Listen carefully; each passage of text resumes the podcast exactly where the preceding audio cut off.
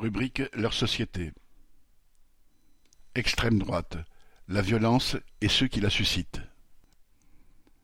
Les 25 et 26 novembre, plusieurs dizaines de nazillons venus de tout le pays ont défilé dans le quartier de la Monnaie, à Romans-sur-Isère, pour en découdre avec ses habitants.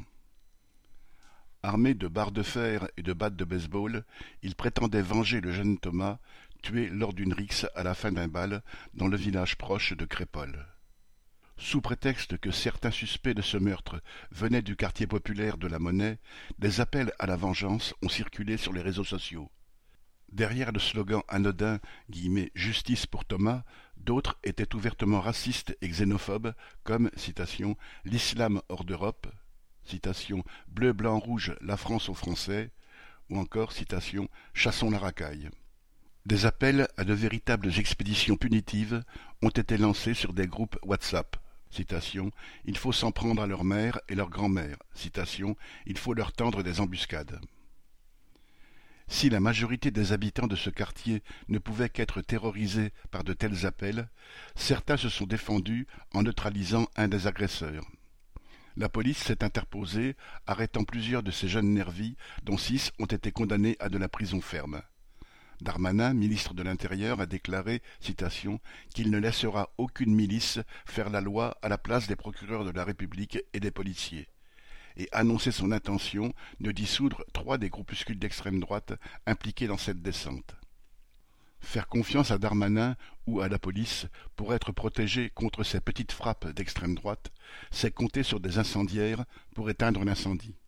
Si ces nazillons quelques trois mille dans le pays se sentent autorisés à parader, à agresser des supporters du Maroc à Paris ou à Nice après un match France-Maroc, à attaquer une conférence de soutien aux Palestiniens à Lyon, c'est parce qu'ils sont encouragés par le climat entretenu depuis des mois par les politiciens et une grande partie des médias sur le terrain anti-immigré et anti-musulman.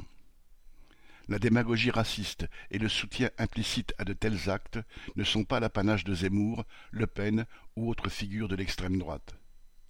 Interrogé après les événements de Romans, Éric Ciotti, président du parti LR, a ainsi refusé de les condamner, répondant qu'il réservait sa compassion à la famille de Thomas. En parlant d'un risque citation, de basculement de la société, le porte-parole du gouvernement, Olivier Véran, a contribué lui aussi à transformer un drame malheureusement banal, une rixe mortelle lors d'un bal de campagne, en un prétendu choc de société. De son côté, Darmanin brandit ses origines pour affirmer qu'il ne peut pas être raciste, mais multiplie les surenchères contre les travailleurs immigrés pour faire passer sa loi Asile et Immigration. Darmanin peut bien dissoudre ces groupes identitaires, ils se reconstitueront et il favorise leur activité en alimentant sans cesse la démagogie sur laquelle ils prospèrent. Quant à la police, supposée protéger la population contre les sbires d'extrême droite, elle est elle-même gangrenée par les préjugés racistes. Non seulement on sait qu'elle vote majoritairement pour l'extrême droite, mais on apprend que les crapules qui ont paradé à Romans détenaient une liste de suspects du meurtre de Thomas avec noms et adresses.